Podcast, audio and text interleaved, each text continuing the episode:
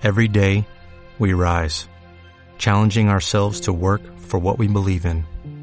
At U.S. Border Patrol, protecting our borders is more than a job, it's a calling. Agents answer the call, working together to keep our country and communities safe. If you are ready for a new mission, join U.S. Border Patrol and go beyond.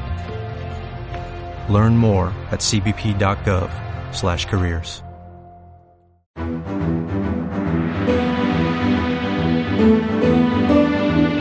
El desván de los cuentos perdidos. Relatos de misterio y terror por Ander Vildósola.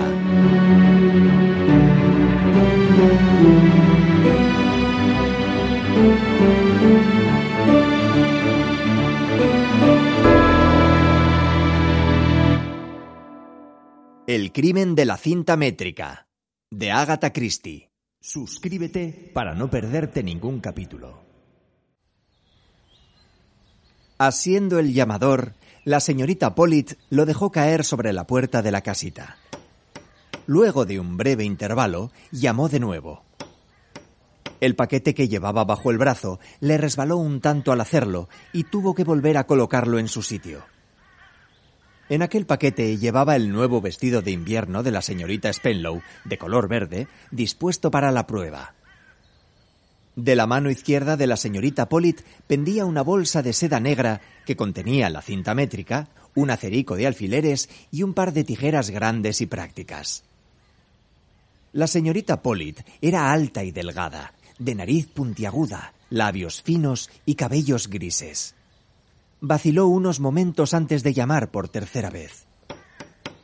Mirando al final de la calle, vio una figura que se aproximaba rápidamente y la señorita Hartnell, jovial y curtida, con sus 55 años, le gritó con su voz potente y grave.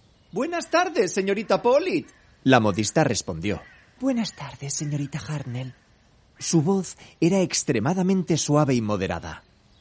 Había comenzado a trabajar como doncella en casa de una gran señora. Perdóneme, Prosiguió.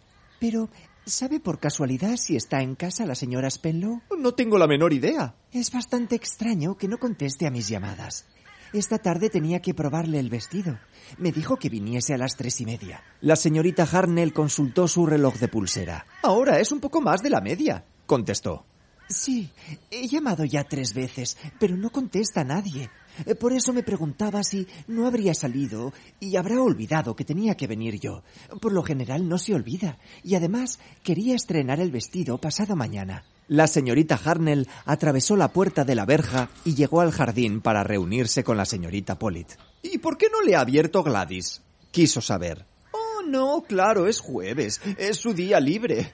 Me figuro que la señora Spenlow se habrá quedado dormida.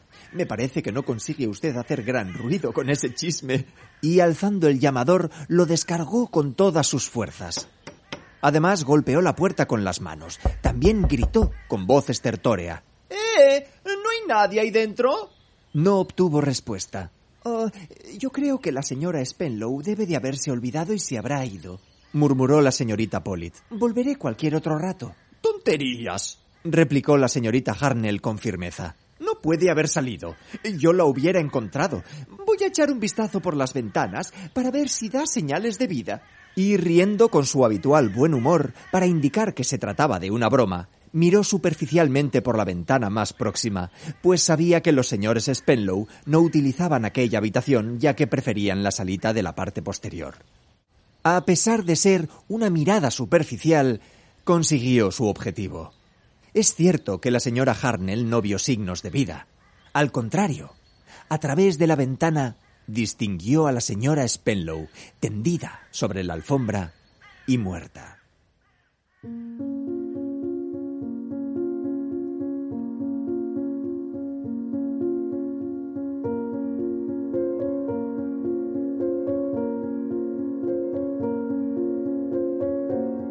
Claro que... Decía la señorita Harnell contándolo después.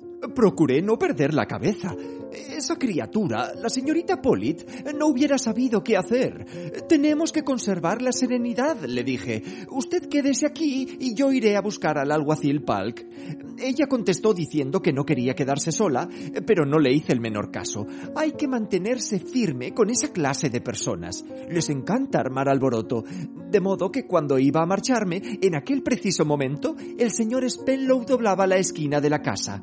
La señorita Harnell hizo una pausa significativa, permitiendo a su interlocutora que le preguntara impaciente.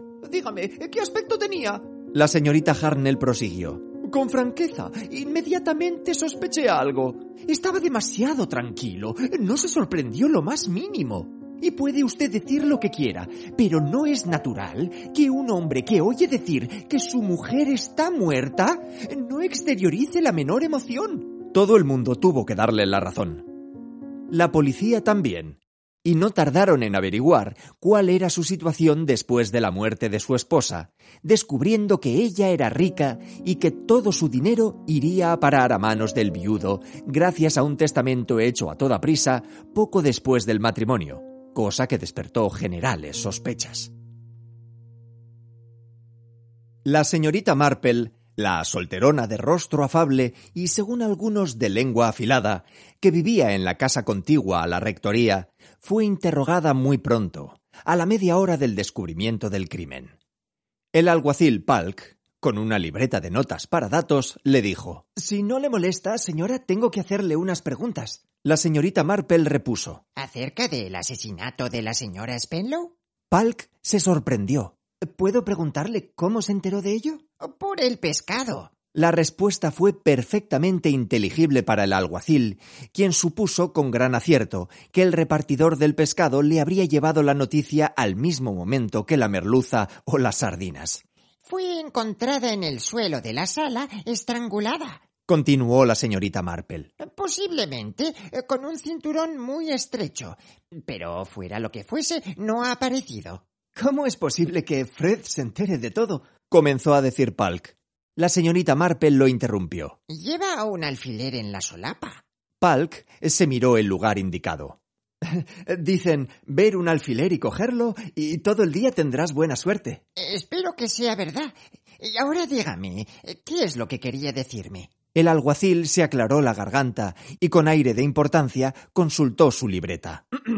El señor Arthur Spenlow, esposo de la interfecta, ha prestado declaración.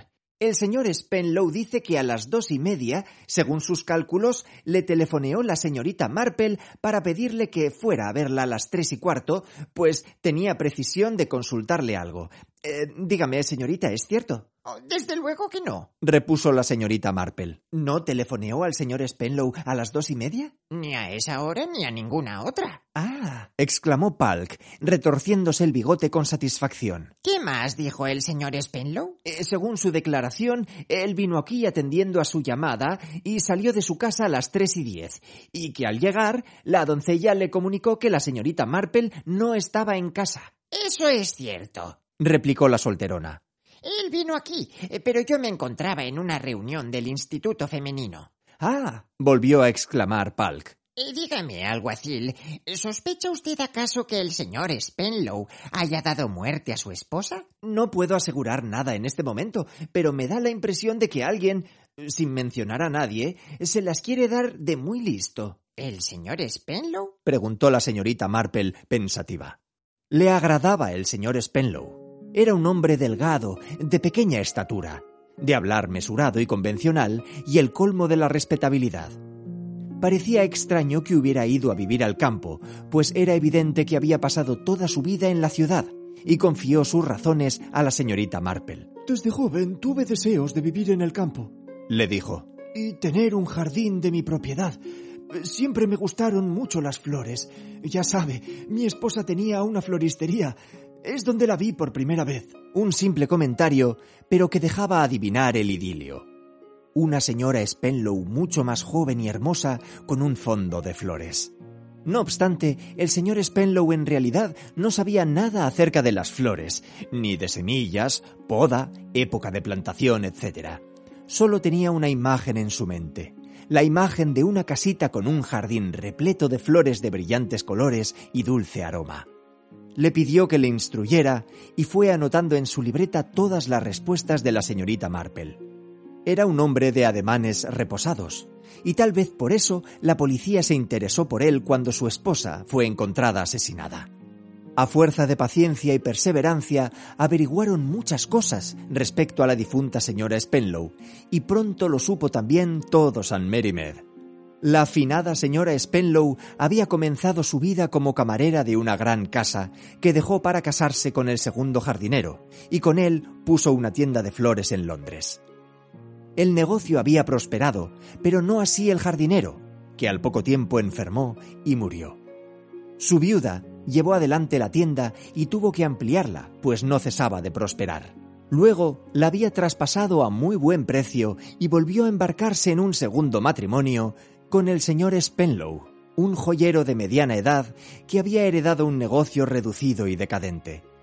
Poco después lo vendieron, yendo a vivir a San Merimed. La señora Spenlow era una mujer bien educada. Los beneficios del establecimiento de flores los había invertido con ayuda de los espíritus, según explicaba a todo el mundo. Y estos le habían aconsejado con inesperado acierto. Todas sus inversiones resultaron magníficas. Sin embargo, en vez de afianzarse en sus creencias espiritistas, la señora Spenlow abandonó las sesiones y los mediums y se entregó rápidamente, pero de corazón, a una oscura religión con afinidades indias que se basaba en varias formas de inspiraciones profundas. No obstante, cuando llegó a San Mary se adscribió temporalmente a la iglesia anglicana. Pasaba muchos ratos con el vicario y asistía a los oficios religiosos con asiduidad. Era parroquiana de los comercios de la localidad y jugaba al bridge en las reuniones. Una vida monótona, sencilla. Y de repente, el crimen. El coronel Melchet, jefe de policía, había mandado llamar al inspector Slack. Slack era un tipo positivista. Cuando tomaba una resolución no se volvía atrás y ahora estaba seguro de sus hipótesis. Fue el esposo quien la mató, señor, declaró. ¿Usted cree? Estoy completamente seguro. Solo tiene que mirarlo. Es culpable como el mismo diablo. No demuestra la menor pena o emoción. Volvió a la casa sabiendo que su mujer estaba muerta. ¿Y no hubiera intentado por lo menos representar el papel de marido desconsolado? Él no, señor. Está demasiado seguro de sí mismo. Algunos caballeros no saben fingir. ¿Alguna otra mujer en su vida? preguntó el coronel Melchet. No he podido dar con el rastro de ninguna. Claro que este hombre es muy listo. Sabe despistar. Yo creo que estaba harto de su esposa. Ella tenía el dinero y me parece que era de carácter difícil de soportar. Así que a sangre fría decidió deshacerse de ella y vivir cómodamente solo y a sus anchas. Sí, supongo que puede haber sido ese el caso. Puede usted estar seguro de que fue así. Trazó sus planes con todo cuidado. Fingió una llamada telefónica. Melchet le interrumpió. ¿No han podido comprobar la llamada? No, señor. Eso significa que o bien han mentido o que fue hecha desde un teléfono público. Los únicos teléfonos públicos del pueblo son el de la estación y el de correos. Desde correos no llamó. La señorita Blade ve a todo el que entra. Y en el de la estación, tal vez. Hay un tren que llega a las dos y veintisiete, y a esa hora se ve bastante concurrida. Pero lo principal es que él dice que fue la señorita Marple quien lo llamó. Y eso, desde luego, no es cierto. La llamada no fue hecha desde su casa, y ella estaba en el instituto femenino. ¿Y no habrá pasado por alto la posibilidad de que alguien quitara de en medio al marido para poder asesinar a la señora Spenlow? Se refiere a Ted Gerard, ¿verdad? He estado investigando, pero tropezamos con la falta de motivos. Él no iba a ganar nada. Sin embargo, es un indeseable y tiene un buen número de desfalcos en su haber. Es miembro del grupo Oxford. No digo que no sea un equivocado. No obstante, él mismo fue a confesárselo a su patrón. Dijo que estaba arrepentido y comenzó a devolver el dinero. Y no digo que no fuera una artimaña. Pudo pensar que sospechaban y decidir representar la comedia. Tiene usted una mentalidad muy escéptica, Slack. Dijo el coronel Melchet. A propósito, ¿ha hablado usted con la señorita Marple? ¿Qué tiene ella que ver con esto, señor? Oh, nada, pero ya sabe, eh, oye cosas. Eh, ¿Por qué no va a charlar un rato con ella? Es una anciana muy inteligente. Slack cambió de tema. Eh, quería preguntarle una cosa, señor. En casa de Robert Abercrombie, donde la difunta trabajaba, hubo un robo de esmeraldas que valían una fortuna. No aparecieron. He estado calculando, y debió ser cuando estaba allí la señora Spenlow, aunque entonces sería casi una niña. No creerá eh, que estuviera complicada en el robo, ¿verdad, señor? Spenlow, como ya sabe, era uno de esos joyeros de vía estrecha. No creo que tuviera nada que ver, repuso Melchet meneando la cabeza. Entonces ni siquiera conocía a Spenlow. Eh, recuerdo el caso. La opinión policíaca fue que el hijo de la casa, Jim Abercrombie, estaba mezclado en el asunto. Era un joven muy gastador. Tenía un montón de deudas que pagó precisamente después de ocurrido el robo. El viejo Abercrombie dificultó un poco las cosas y quiso distraer la atención de la policía. Era solo una idea, señor, dijo Slack.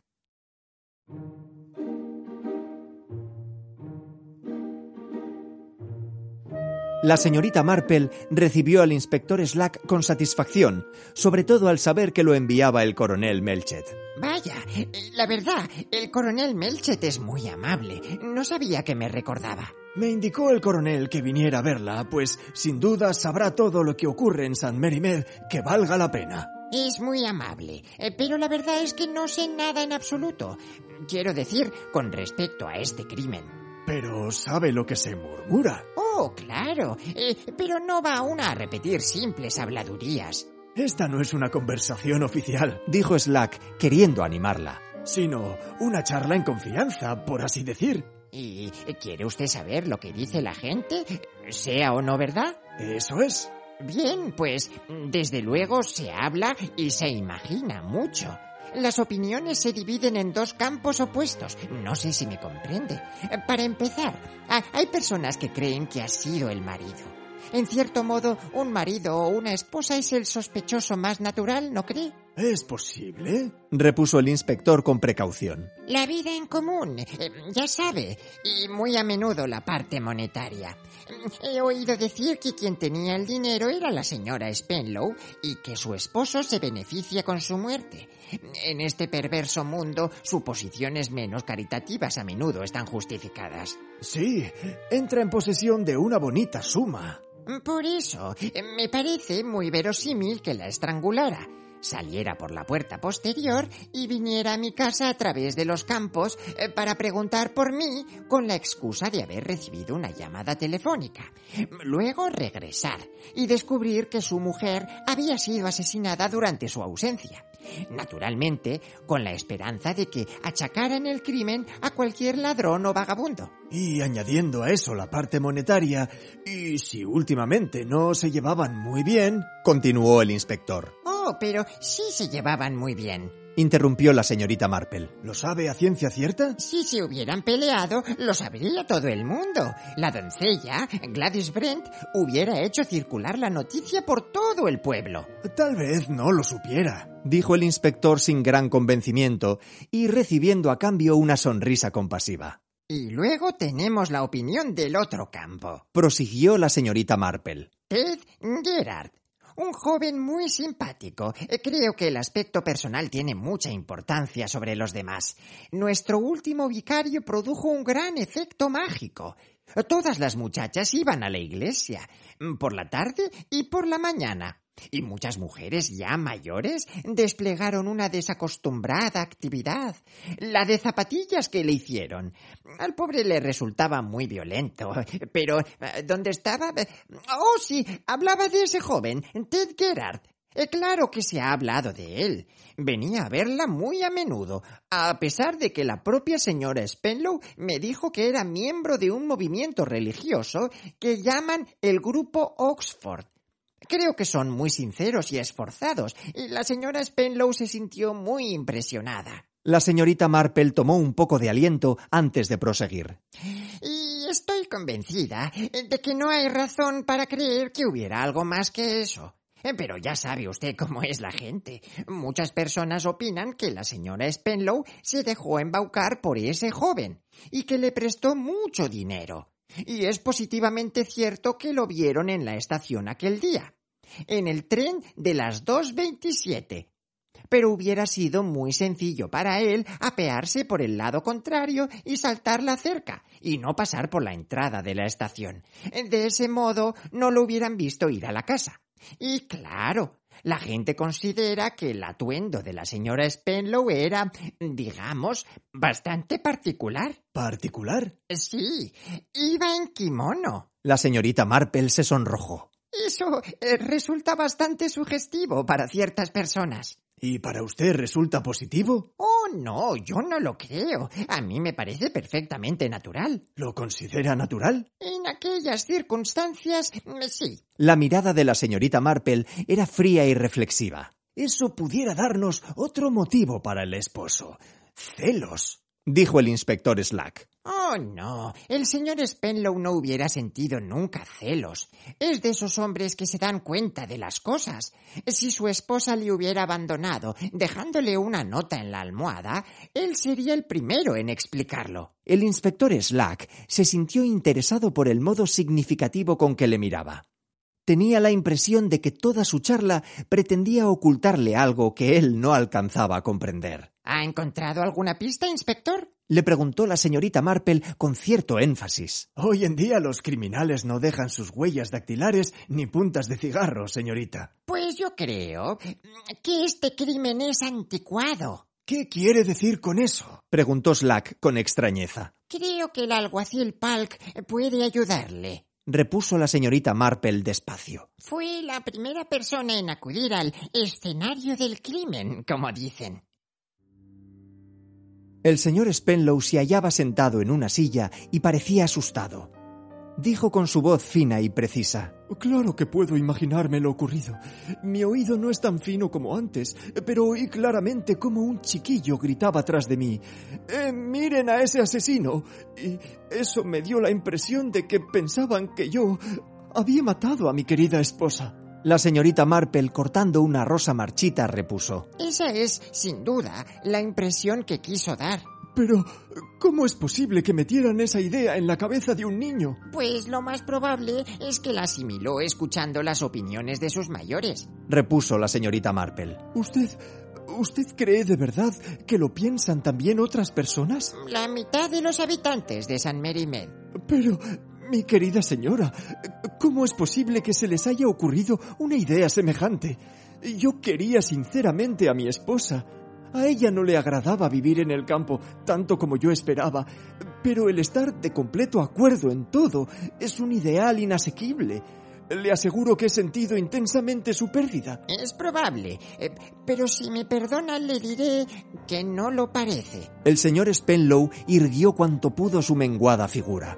Mi querida señora, Hace muchos años leí que un filósofo chino, cuando tuvo que separarse de su adorada esposa, continuó tranquilamente tocando su batintín en la calle, como tenía por costumbre. Me figuro que debe de ser un pasatiempo chino. Los habitantes de aquella ciudad se sintieron muy impresionados por su entereza. Mas la gente de San Merimed ha reaccionado de un modo bastante distinto, dijo la señorita Marple. La filosofía china no va con ellos. ¿Pero usted lo comprende? La señorita Marple asintió. Mi buen tío Enrique, explicó, era un hombre con un extraordinario dominio de sí mismo. Su lema fue, nunca exteriorices tu emoción. Él también era muy aficionado a las flores. Estaba pensando que tal vez pudiera colocar una pérgola en el lado oeste de la casa dijo Spenlow con cierta vehemencia. Con rosas de té y tal vez glicinias. Y hay una florecita blanca en forma de estrella que ahora no recuerdo cómo se llama. Tengo un catálogo muy bonito con fotografías. Le dijo la señorita Marple en un tono semejante al que empleaba para dirigirse a su sobrino de tres años. Tal vez le agradará ojearlo. Yo tengo que ir ahora mismo al pueblo. Y dejando al señor Spenlow sentado en el jardín con el catálogo, la señorita Marple subió a su habitación. Envolvió apresuradamente un vestido en un trozo de papel castaño y saliendo de la casa se encaminó a toda prisa a la oficina de correos. La señorita Pollitt, la modista, vivía en una de las habitaciones de la parte alta del edificio. Mas la señorita Marple no subió directamente la escalera. Eran las dos y media, y un minuto después, el autobús de Mac Benham se detendría ante la puerta de la oficina de correos, constituyendo uno de los mayores acontecimientos de la vida cotidiana de St. Mary Med. La encargada saldría a toda prisa a recoger los paquetes relacionados con la parte de venta de su negocio, pues también vendía dulces, libros baratos y juguetes. Durante algunos minutos, la señorita Marple estuvo sola en la oficina de correos. Y hasta que la encargada hubo regresado a su puesto, no subió a ver a la señorita Pollitt para explicarle que quería que retocara su viejo vestido de crepé gris y lo pusiera a la moda, a ser posible. La modista le prometió hacer cuanto pudiera. El jefe de policía quedó bastante asombrado al saber que la señorita Marple deseaba verlo. La solterona entró disculpándose. No sabe cuánto siento molestarlo. Eh, sé que está muy ocupado, eh, pero usted ha sido siempre tan amable conmigo, coronel Melchet, eh, que creí que debía verlo a usted en vez de acudir al inspector Slack.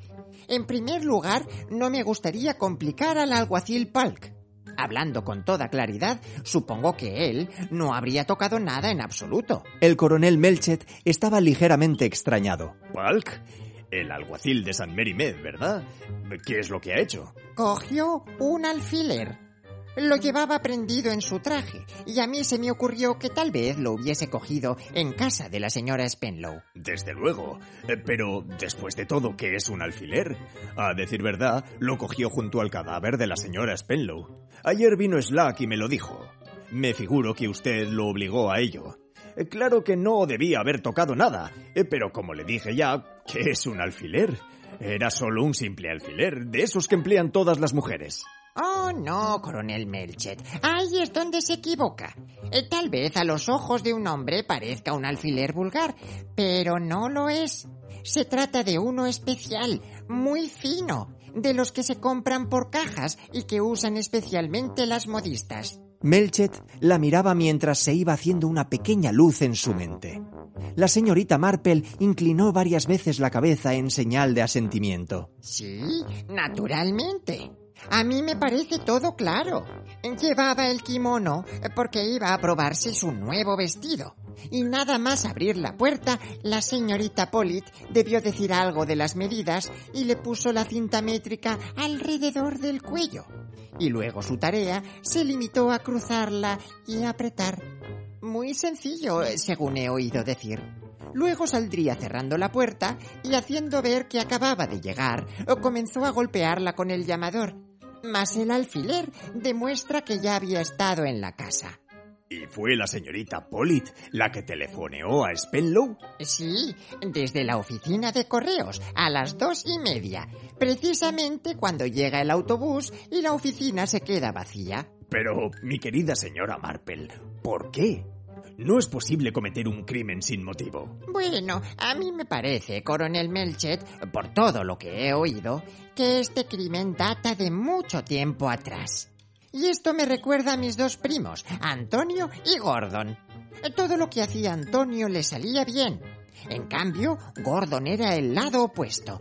Perdía en las carreras de caballos, sus valores bajaron y sus acciones fueron despreciadas.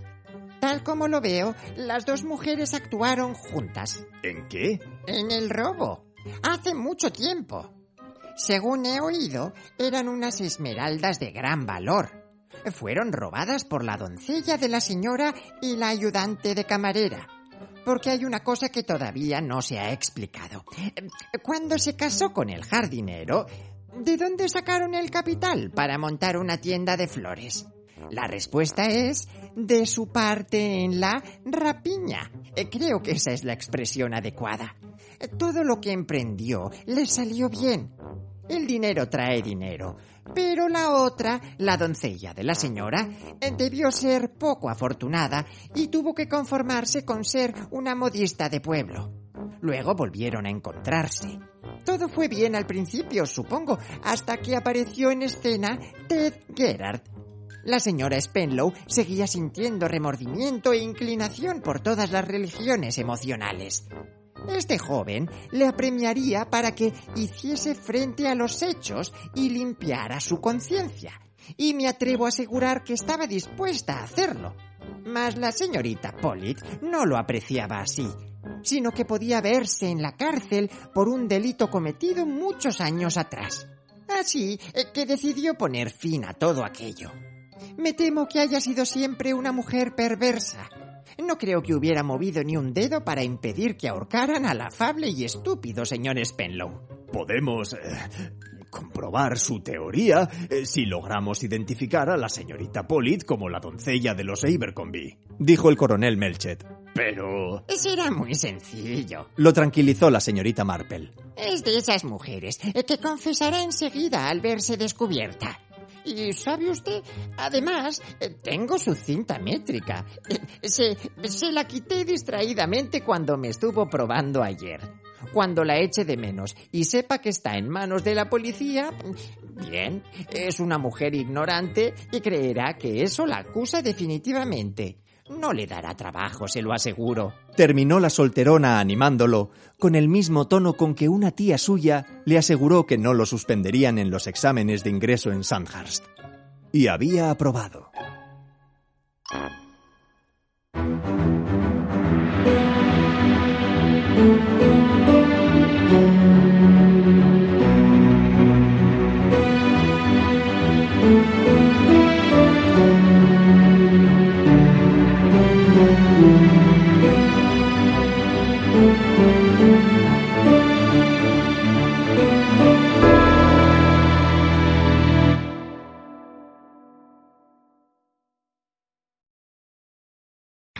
New Western Union customer, you can enjoy a $0 transfer fee on your first international online money transfer. Send money to your family and friends back home the fast, easy, and reliable way. Visit westernunion.com or download our app today to get started, and your first transfer fee is on us. FX gains apply, not available for credit cards and transfers to Cuba. Services offered by Western Union Financial Services Inc. and MLS 906983 or Western Union International Services LLC and MLS 906985.